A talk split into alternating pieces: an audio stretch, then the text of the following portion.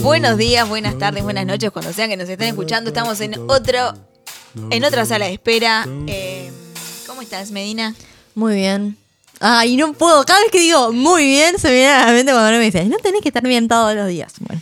Eh, En realidad estoy mal porque hoy vamos a hablar de algo. No estoy mal. Estoy como concentrada en momento introspectivo porque vamos a hablar de un tema serio. Un tema serio de esas situaciones en, eh, de la vida que la vida te toma así por sorpresa y decís, bueno, listo, acá muero. Sí, sí. No, eh, saludos, me creman, este, me esparcen las cenizas en tal lado y fue un gustazo. Sí, sí, sí. Eh, por ejemplo, una situación así de acá muero. Yo tengo dos. Ajá. Tengo situaciones reales de, de riesgo. De, de- no, no sé, ah, yo que iba a buscar toda la probabilidad de riesgo y de muerte que tiene uno en la vida. Pero ta, tenés como esas situaciones de, de- de muerte en accidentes. Sí, claro. Tipo, ¿ta? O si no, situaciones de que vos decís, metí la pata mal. Tipo, acá. ¿Pa' qué hablé? ¿Pa' qué hablé? Y soy una persona que eh, hablo de más a veces. Hablo de más, no sé si hablo de más, sino que hago eh, preguntas de más. Por ejemplo, soy la típica que te pregunto, che, ¿cómo está fulana? Me separé hace una semana. Y ahí digo, ¿pa' qué No. mierda pregunté? ¿No? Claro. Situaciones así. Todo, es- siempre es relacionado a lo amoroso. A mí me pasó una de esas situaciones que fue de las peores que me pasó. eh, en un bondi me encuentro con una chiquilina que era eh, novia de un amigo de, de mi novio. Hmm. Vayan atando cabos haciendo el árbol genealógico tipo en el aire así. Claro. Eh, y le digo, ay, hola, ¿cómo estás? Bueno, en realidad bastante mal, di un examen, me fue, este, no sé qué, ta, ta, ta. Uy, bueno, está, vamos arriba, este, para el próximo, yo qué sé. Y estaba con los ojos bastante emocionada. Eh, ¿Y en qué anda el el- Fulano. fulano? No, bueno, terminamos no sé qué. Y ella ahí, tipo, le toqué, ¿entendés? Le toqué el examen. Que ya estaba mal. Le toqué, el me dice que habían terminado todo lo que sería ojos llorosos. Ay, no, la Y abrazo. yo le digo, ay, perdón, me tengo que. Y Por esas situaciones donde me sentí más que muero acá, tipo, qué hija de puta. Mm. Sí, sí, Pero sí. la cosa es que me tenía que bajar ahí. ¿qué sé claro. yo? Ah, no, yo pensé que te quedaban 15 cuadras y te bajabas no, igual, no, no, ¿eh? no, me tuve que bajar ahí, pero no, la dejé triste y con el coso de la mitad. Este, pero, mm, sí, perdón, ibas a hacer contar otro. No, no, no. En esas sí, sí, situaciones de, de, de- de acá muero. eh, en el baño. Sintiéndote eh, mal. Sintiéndome mal, yéndome por el caño, Ah. sin papel, en un boliche. Ah. Dije, ah, me merezco morir. Me merezco morir en esta No, situación. pero la porque... gente no se merecía encontrarte en esa situación muerta. No, no, en esa tipo con la situación bombacha baja y llena de caca, no. La verdad es que no. No, pero son situaciones que tipo, me quiero morir o me quiero matar. O sea, tipo. tipo mil maneras de morir, Ay, qué buen, qué buen programa. vos. Yo lo miraba, yo lo miraba. Yo me reía y decía, no puede ser, ojalá que no me pase nada de esto. Pero Sí, sí. Eh, eran tipo eh, mil maneras de morir y también había un programa maneras absurdas. Pero mis maneras de, De morir morir. eran absurdas todas. Sí, sí. Era tipo, me acuerdo, un ladrón que le quiso robar a una mujer y se enredó con la cartera y se cayó y se desnucó, No boludo. sé. La, viejita que le la roba. Eh, sí, me acuerdo también de gente que queda encerrada en el auto y se queda asfixiada Ah. también. Era muy bueno. Tan, también están las películas. Era basada en hechos reales, aparte. Sí, sí, porque yo creo que le, eh, viste que uno en realidad esto todos los días juega con la, con la muerte, ¿no? Sí. Digamos. O la muerte juega con uno. O la muerte juega con uno. Oh. Eh, y, y hay como también todo un, un cine alrededor de la, de la muerte. Del cual vamos a hablar en Halloween. Ah, le vamos a hablar en, En Halloween. octubre. Ah. Pero ¿puedes contar algo? Halloween, eh, pero en no, en noviembre. No me acuerdo no, Halloween es en teníamos. octubre, pero ya grabamos todo lo que es octubre de sala de espera. Esto es octubre. ¿Es esto? Ah, esto es octubre. Sí, claro. Ah, claro, agosto, septiembre. No, Sí. no. Claro. No, habíamos puesto noviembre por el primero de Ah, noviembre. Está bien, está bien, estuviste bien.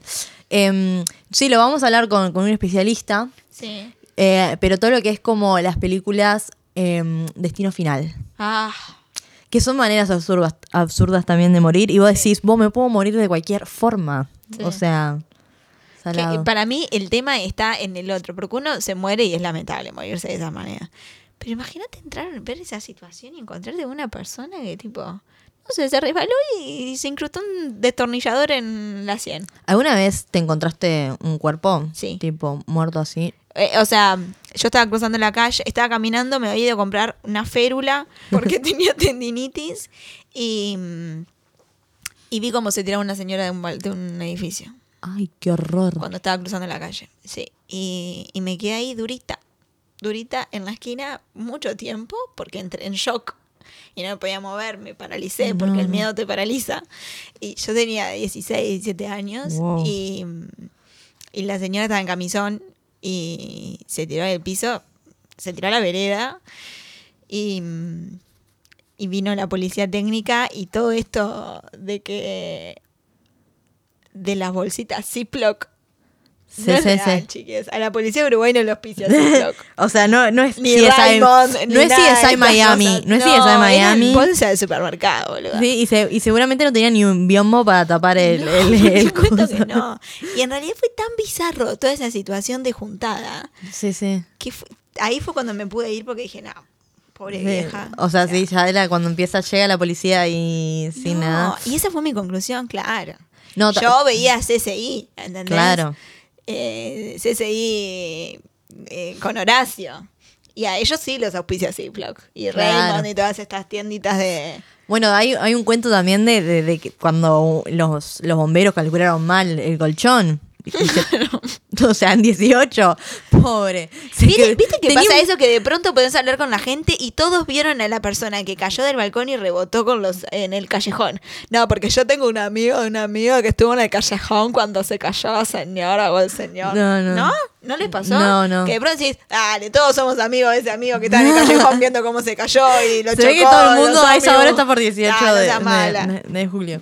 No, me ha pasado muchas veces en, en- en la bicicleta. Eh, nada, se- se- vivir situaciones de mucho riesgo, de, o sea, no, pa, no era para mí. Y también en el, en el transcurso de andar por la bicicleta, ver también tipo accidentes y, y demora en llegar la policía a veces. Tipo, vamos, vamos arriba. Y, y nada, y las caras de la gente que, que provocó el, el- el accidente también es, es muy feo. Pero yo creo que como que, em, no sé cuál es eso, que me gustaría saber como eh, estadísticamente Mm. de qué muere más la gente, por ejemplo. Eh, si enfermedades o accidentes domésticos o en accidentes tipo de tránsito, eh, en el agua, ahogamientos. Ay, qué horrible. Porque hay, eso, hay como todo una, Sí, un sí, cálculo claro. de, de- Y eso Claro. también es lo que calculan los seguros de vida. Por supuesto. Yo, eh, mira, te voy a decir, una vez eh, tuve una entrevista en un call center. eh, y en el call center en la parte de venta. Yo venía de mucho tiempo de no trabajar y, y nada, fui igual a que fuera ventas, cosa que no me gusta. Pero en la entrevista éramos varias personas en las que eh, iban seleccionando así, viste, como que pasabas en etapas, así como Mm. si fuera el popstar de la venta de seguros de vida. Entonces nos daban el speech y entonces tenías que venderlo ahí frente a todos para ver si pasabas a la siguiente etapa o no. Y entonces te daban un speech en el que era de seguro de vida para niños. Entonces tenías que llamar a los padres y te decían, bueno, no sé qué, seguro de vida para fulanito, no sé qué, no sé cuánto. Entonces, bueno, en caso de perder una pierna, no sé qué, el seguro, no sé qué. no sé- Yo después de haber estado ahí dos horas, porque ahí empezás a- con la Mm. situación real, Sí, porque sí, las sí. otras eran tipo de modulación, de voz, bueno, vas pasando todo. Pero la parte del speech de la venta, cuando empezás a decirle el valor del- de las extremidades del hijo, yo me levanté y me fui y dije, bueno, muchas gracias, porque yo la verdad yo esto no, Claro, de vender eso. ¡Qué morbosidad! No, bueno, porque mira, este, mm, en caso de amputación, de pérdida de, de la piernita, eh, de la rodilla para abajo. o sea, Sí, es sí. como que es tan, tan mucho que yo ya dije, no, yo acá, esto, esta gente está loca. Sí, yo tengo, sé que tengo el, el- el seguro de vida gratis por el CASMU hasta los 29 años, después tendré que, que- que gestionarlo, pero pasó tipo mi padre eh, no tenía nada, no te- todavía no tenía seguro de vida, entonces eh, llamó para hacer los trámites y todo eso, entonces dice que estaba con, con un vendedor ahí y le, y le empezó a decir todas las promociones. Y le empezó a decir, y el primer mes va gratis. Y me decía, pero gratis después de muerto, eh, cuando ahora cuando lo empiezo a gastar, porque si es después de muerto no me voy a enterar que fue gratis. Pero tipo, empiezan a hacer promociones, tipo, dos por uno, y es tipo, pará, pero, y, decía- y me decía mi padre, pero yo no sé cómo hacen para vender eso y Con no reírse. Con entusiasmo y no reírse, tipo, tenés tipo meses gratis en el panteón, o sea. No, yo eh, ha- hace unas semanas estaba en, en un Uber, boluda, y me suena el teléfono, un número desconocido, como había mandado unos currículum, dije, ta, capaz que atiendo. Claro. Entonces atiendo y era un, segu- un- no era un seguro de vida, era eh, promociones de fúnebres, Ahí va. ¿no? Eh, todo lo que sería cajones, Sí, todo lo que el negocio sería- de la muerte. eh, el negocio de la muerte. Eh, y entonces eh, me empezó, ¿cómo? Le digo, perdona, ¿puedes repetir? No, que por no sé cuántos pesos al mes y no sé qué, no sé cuánto, eh, ta, ta, ta, y después eh, no sé cuánto, porque eh, lo que la gente no sabe cuando muere es que eh, tiene, eh, ¿cómo se llama? El, vel- el velatorio en, Sí. esta, en una casa, me dijo velatoria, no sé qué, no sé cuánto, pero el nicho, y yo le digo, ¿y tú me podrás mandar esto? A todo esto, el, el que estaba manejando el, el Uber escuchaba las preguntas yo decía, se cagaba de risa. Y yo le decía, ¿cómo? ¿Tú me podrás mandar todo esto por escrito? Pues la verdad que me estás hablando de números y de cosas de mi muerte. Yo la verdad nunca había pensado en una cosa así. Claro. ¿Tú no me podés mandar esto por escrito? No, bueno, pero si entras en la página del Casmo, justo, Sí, sí. este, mm, no sé qué, vas a, vas a poder ver. Está buenazo, decime tu nombre, está. No, bueno, yo qué sé, yo voy a leer y voy a estudiar un poco y después te diré, fulanita, porque la verdad que me tomó por sorpresa. Ese día de noche tuve un accidente. El de la rueda, palo de la bicicleta. No, no, Ah. fue el otro día que nos chocaron Ah. el auto, ¿no te conté? No, no me Ta, contaste. tuve un choque. Y, y dije, pero la concha de Dios. ¿Será la gente del campo que me está chocando para que yo le- ¿Qué hago, boluda? Hay, eh, hablando de seguro de vida, hay una película Mm. que eh, matan, Mm. se hacen pasar por muertos familiares para cobrar. No sé, compran un seguro de vida de petrodólares. Entonces, eh, por lo general, a- a un padre o una madre dice, bueno, te voy a fingir mi muerte para que ustedes puedan ¿Ficción cobrar o ficción, Ah. ficción. Y seguramente pasa en la vida real, o sea. Entonces, eh, nada, pero lo, lo que es un viaje de fingir tu muerte es que se corta todo el vínculo tipo familiar, o sea, tiene- ar- se armó, for- eh, armaron tipo funeral, eh, todo, y lo- la fam- y los familiares tipo madre, esposa, van, son las únicas que están en el contacto y esa persona eh, que se crea tipo una vida paralela, pero fingir tu muerte. ¿Entendés? Lo, todo por plata, o sea, lo que es del negocio de, de la muerte. y Tú de la sabes que el otro día hay un documental que me cagó la vida. A ver, ¿cuál fue? Fue un documental que me cagó la vida porque estaría teniendo la aplicación de HBO Max que yo eh, entré en, en esa falopa justamente por el nivel de producción de HBO, sobre todo los Y sí. documentales. Ahora estoy viendo con el de Woody Allen, estoy viendo el de Woody Allen, El se de- llama Allen y va. versus Follow, que es- no se puede creer. Todo lo que sería el nivel de pedofilia de Woody Allen es tipo, me hirió, no sabía que era tan pedófilo. O sea, sabía lo del que se había sí. noviado con, con la hija adoptiva, eh, que era mayor de edad. Bueno, sí. qué sé yo. Turbio, psiquiátrico, pero está.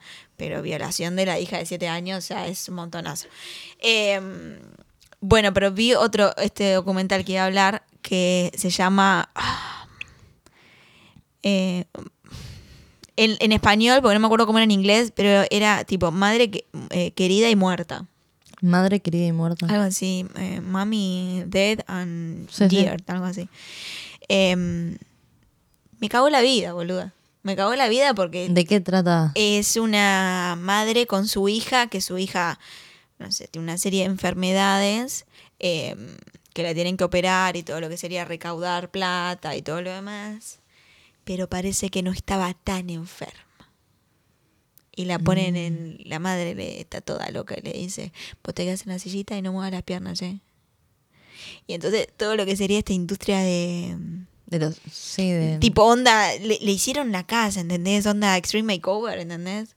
Le fabricaron la casa, le exoneraban de pagar no sé qué, y era todo un chantaje. Y La todo cosa que era la niña- porque la niña tenía que hacerse de... de- de- La niña no tenía idea, porque claro, en realidad la tenían que operar y un montón de cosas, pero en realidad no estaba tan enferma. Las cosas que tenía la niña eran efectos secundarios de las medicaciones truchas que le daba la madre, para que empezara a tener estas enfermedades.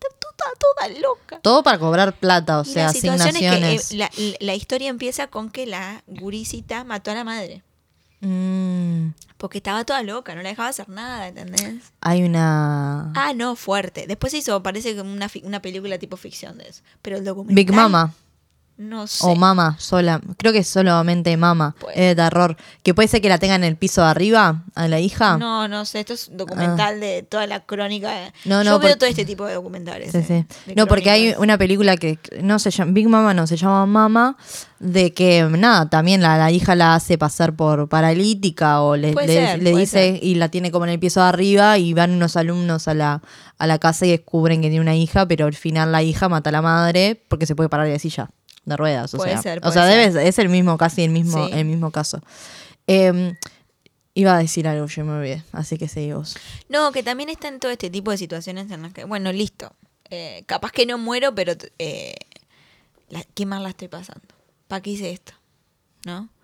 Eh, porque nos fuimos al, al lado de la, de la crónica y Sí. de la muerte, pero también están estas situaciones eh, turbias en las que se encuentra uno. Que no es tipo acá muero, pero sí tipo. mm, ¿Ejemplo? Porque no me hago imagen así. Eh, ejemplo, a mí me...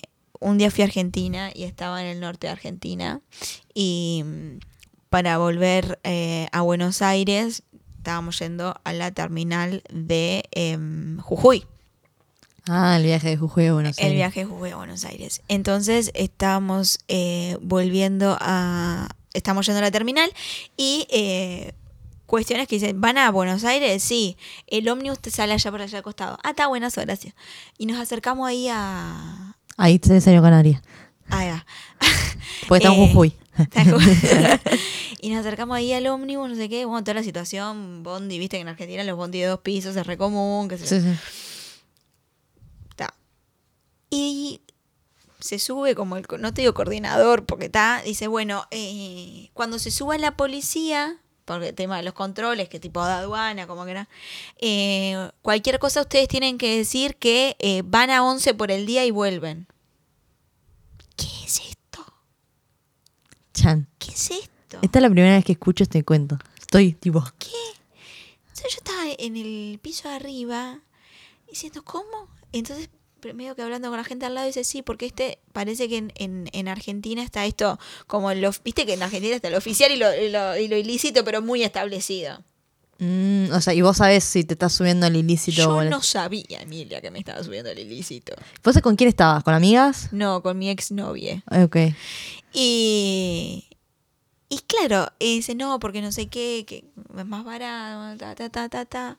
Eh, pero bueno, se suben los gendarmes de tanto en tanto en las aduanas y te tiene preguntan y tú tenés que contestar. Porque si no, ¿qué? Si no, ¿qué? Y terminás presa, seguro. Entonces, había niños alrededor, Emilia. Y ¿Qué tenés que decir? Que íbamos a 11 por el día a comprar y volvíamos. Al 11 por el día con. Ah, 11, ¿ubicás 11? 11 es tipo el barrio, el barrio de los judíos de Ah, Argentina. de, Ar- de Buenos Aires. Claro, Buenos Aires, ahí va. Este, y entonces, eh, bueno, situaciones que yo tenía pánico por, porque había, muchos niños, ¿entendés? Muchos niños. Y estos policías hijos de yuta, justo, bueno, justamente, Sí. eh, le van a preguntar a los borregos y los borregos van a decir, no, vamos a visitar a la tía, no sé qué, ¿entendés? Claro, Entonces, sí, sí, sí. yo estaba, la pasé mal, porque aparte fue Tipo escalofrío. muchas horas. Muchas horas porque de Jujuy a Buenos Aires en Bondi. ¿Y cuántas ¿qué eran? Nueve horas. Claro, tenés como mil paradas. Claro. Finalmente se llevó a 11. Fue un viaje que yo la pasé muy mal. Claro. Con momentos muy lindos, porque la verdad que son postales y son lugares que no se puede creer. Pero eh, estuvo cargado de muchas de estas situaciones en las que dije, oh, ta, Claro. sí, ta, ta, Sí, sí. ta, ta, ta. Eh, ¿Qué viaje? Es la primera vez que escucho este cosa. Sí, y hay más historias que no, no quiero contar, pero de, de, de toda esta cosa de ilícito que de pronto yo decía, ¿dónde estoy metida? Claro, todo lo que tiene que ver. Yo creo que el, lo ilícito uno que cumple las reglas y, y como que es así, jugar con, con, con, con situa- que, o sea, es jugar con situaciones que te van a poner en riesgo. O sea, eh, nada, la sí. policía no sabe cómo va a reaccionar, estás en otro país. O sea, ya por el hecho de estar en otro país. Sí, sí, presos en el Es extranjero. abrir la ¿Ustedes probabil- vieron eso alguna vez? ¿Eh? El programa Presos en el extranjero.